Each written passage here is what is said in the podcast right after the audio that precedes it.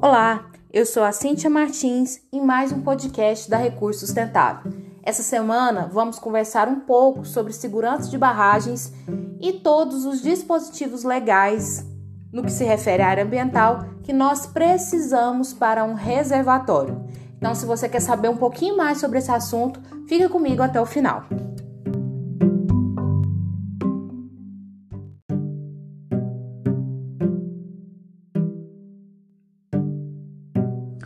Bom, você sabe do que trata a segurança de barragens? Então é todo o conjunto de ações que são feitas então para garantir a integridade de um barramento. Pois a gente sabe que caso aconteça algum tipo de acidente, de rompimento desses barramentos, né, tanto a, os rejeitos se for o caso né, de armazenamento de rejeitos líquidos ou mesmo dessa toda a massa de água acumulada dentro dessa obra de engenharia, pode causar diversos danos, tanto ao meio ambiente quanto às pessoas. E a gente, se a gente for olhar para o passado, a gente entende né, muito bem a justificativa é, de se falar de segurança de barragens, tendo em vista grandes acidentes que a gente tem na história. É, já há muitos anos né, que a gente vem registrando diversos acidentes que causaram diversos danos. É, em 1975, na China, por exemplo, teve um grande acidente que interrompeu uma estrada, gerou diversos é, desastres, diversos problemas. Na Índia, em 1979, na Itália, em 1985, deixou muitas pessoas devastadas é, no Sri Lanka em 1992, na Espanha em 1998, onde que a gente registra o primeiro acidente é, mais grave com a questão dos rejeitos e que trouxe diversos impactos ambientais. No Nepal em 2008, que deixou milhares e milhares de pessoas desabrigadas. Sem falar né, nos casos emblemáticos e extremamente tristes que nós tivemos aqui no Brasil, né? Mariana em 2015, né, em Brumadinho mais recentemente em 2019, né? Se a gente for olhar para o cenário mais local, né, em um nível não tão grandioso assim, mas que traz também muitos prejuízos a todos os atingidos, a gente pode observar é, os acidentes que aconteceram nos últimos anos, por exemplo, no estado de Goiás, né, que ocorreram rompimento de barragens de água. Né? A gente teve o caso em 2016 é, de um rompimento de uma barragem entre os municípios de Itaberaí e Itaúsu, é, que é, interditou a BR-070, né? Desculpa, GO-070, que é uma importante via de ligação do estado. Tivemos também um grave acidente em Pontalina, com diversos danos às propriedades rurais. É, também aconteceu isso em Água Limpa e Buriti de Goiás em 2020. Né? Em Catalão foi emblemático também os vários acidentes que ocorreram né, com transbordamento de barragens, inclusive causando impactos em área urbana. Né? Então, esse ano também assistimos a alguns episódios, mas eu acredito que foi um pouco menor. Eu não sei se já foi reflexo, então, desse janeiro de 2020, que foi muito crítico né, para os barramentos no estado de Goiás. E coincidência ou não, né, janeiro de 2020 é, em 30 de janeiro de 2020, foi aprovada a Lei 20.758, né, aqui do estado de Goiás, é, que trata então da política estadual de segurança de barragens no âmbito do estado de Goiás. Quando a gente fala então de política de segurança de barragens, a gente vai estar observando todo aquele conjunto de medidas né, administrativas destinadas a manter a segurança das estruturas de barramento, de acumulação de água, de disposição final ou temporária de rejeitos e acumulação de resíduos, so, é, resíduos industriais. Né? Então essas medidas elas sempre vão visar então a integridade estrutural e operacional da barragem e a preservação da vida, da saúde, da propriedade do meio ambiente. E a respeito da legislação né, que, que versa sobre esse assunto. Então, a gente tem uma legislação bem estruturada né, no, âmbito do estado de Goiás, vamos dizer assim, mas a gente pode começar olhando para a Lei Federal 12.334 de 2010, que trata então da Política Nacional de Segurança de Barragens, né? Que ela serve como a diretriz principal, onde a Lei 20.758 de 2020 né, que trata da, ela tra, que trata da política estadual de segurança de barragens, né, se estrutura e traz novos acessórios e, é, vamos dizer assim, detalha mais alguns instrumentos que são necessários, então, é, para gerenciar, né, a segurança das barragens um determinado território. E para finalizar, né, esse conjunto de legislações que a gente precisa observar no caso desse tema, a gente tem a instrução normativa da SEMAD 01 de 2020, que trata efetivamente da segurança de barragens e do cadastramento, do sistema né, de cadastramento de barragens.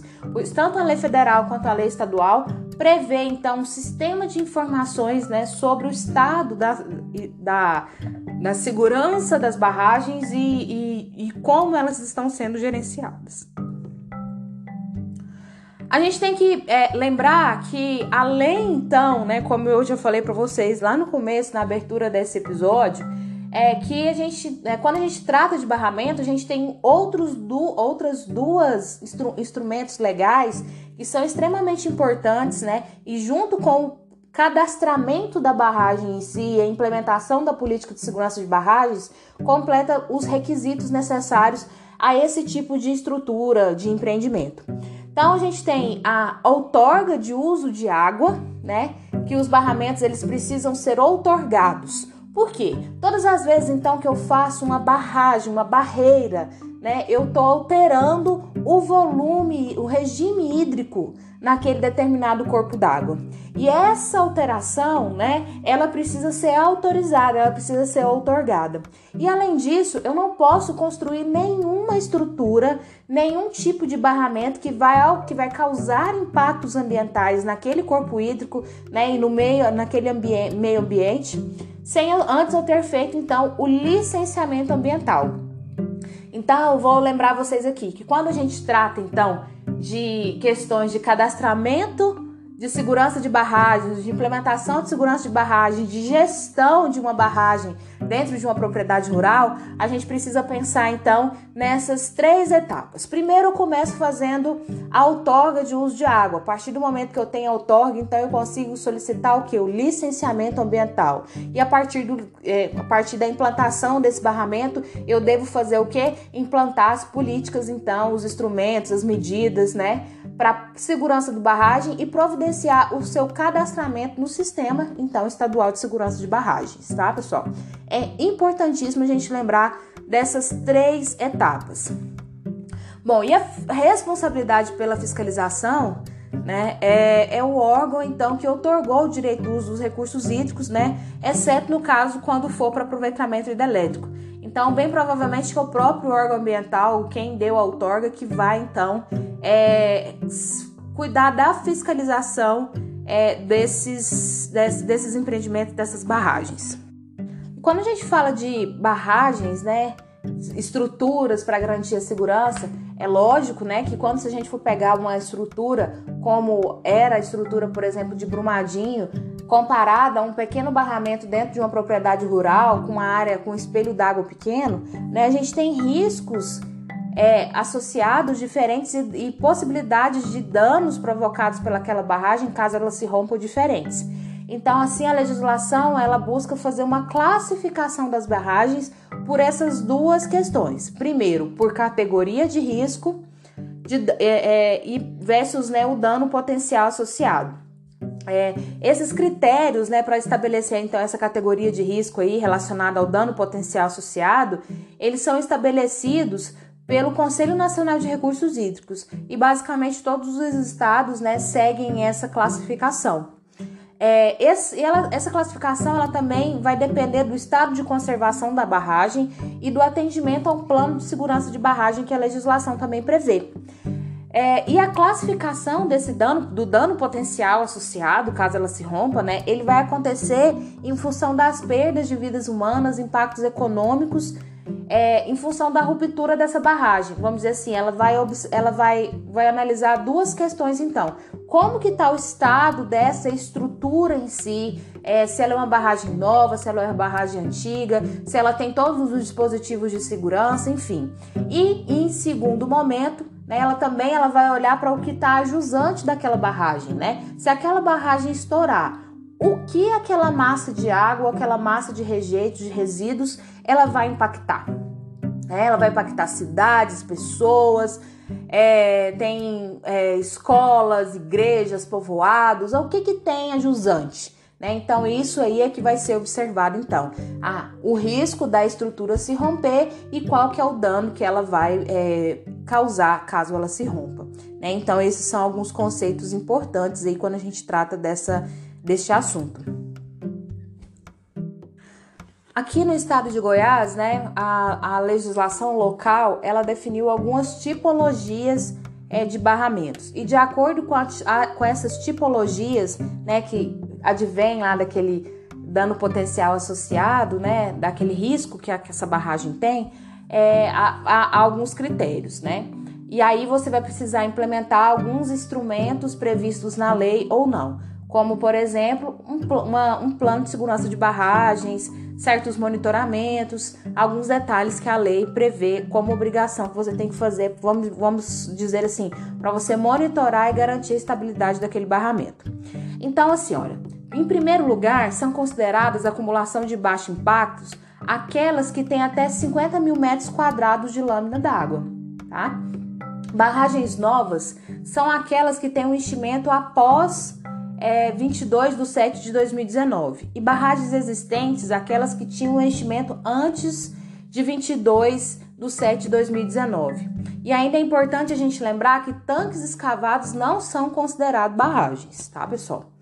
Então, é, essa questão dessas datas aqui, de 22 de 7 de 2019, elas estão associadas à primeira portaria é, que, era, é, que tratava de segurança de barragem no estado de Goiás, que é a, é a 146 de 2019, que hoje em dia se encontra revogada. Tá? E, o que, e o que está valendo, então, é a Instrução Normativa 01 de 2020. Tá? É importante a gente frisar e lembrar sempre a respeito dessa questão aqui, ó, é, do que é considerado acumulação de baixo impacto ou não, que são as, as acumulações que então até com 50 mil metros quadrados de lâmina d'água. Vou repetir isso para vocês poderem fixar bem. Então, a partir dessa, dessa classificação das barragens, né, a gente vai ter então a indicação de quais são os barramentos que devem ser cadastrados. É, então já devem ser cadastradas apenas as barragens já construídas, logicamente, né? E enchidas até então a data da publicação a 20, do, que, dessa instrução normativa que eu estava que eu falando com vocês, que é a 20, é, é 26 de 5 de 2020. Novas barragens têm até 180 dias após seu enchimento para poder se cadastrar. Né? E as barragens que não são licenciadas ou não são otorgadas não podem se regularizar se elas não assinarem um termo de ajustamento de conduta, se comprometendo então a fazer a outorga e o efetivo licenciamento ambiental. Então, para finalizar aqui essas dicas, né, e essa, essa visão geral a respeito da segurança de barragens, eu quero falar para vocês da importância do cadastramento de barragens, né, que todos os proprietários então de barragens, né, precisam se cadastrar, né, mesmo aqueles que, que tenham as barragens de baixo impacto, eles precisam fazer esse cadastramento. Então, se atentem a esses detalhes e caso vocês queiram aprender mais sobre esse assunto, Nessa semana nós vamos é, realizar aqui na Recurso Sustentável mais uma turma do nosso curso sobre segurança de barragens e o sistema de cadastramento de barragens do estado de Goiás. Se você não é do estado de Goiás, mas quer ter uma visão profunda sobre esse, esse tema, sobre segurança de barragens, cadastramento, os dispositivos de segurança, enfim, vários temas que permeiam esse assunto, vem participar conosco desse workshop que vai acontecer então em breve, tá bom?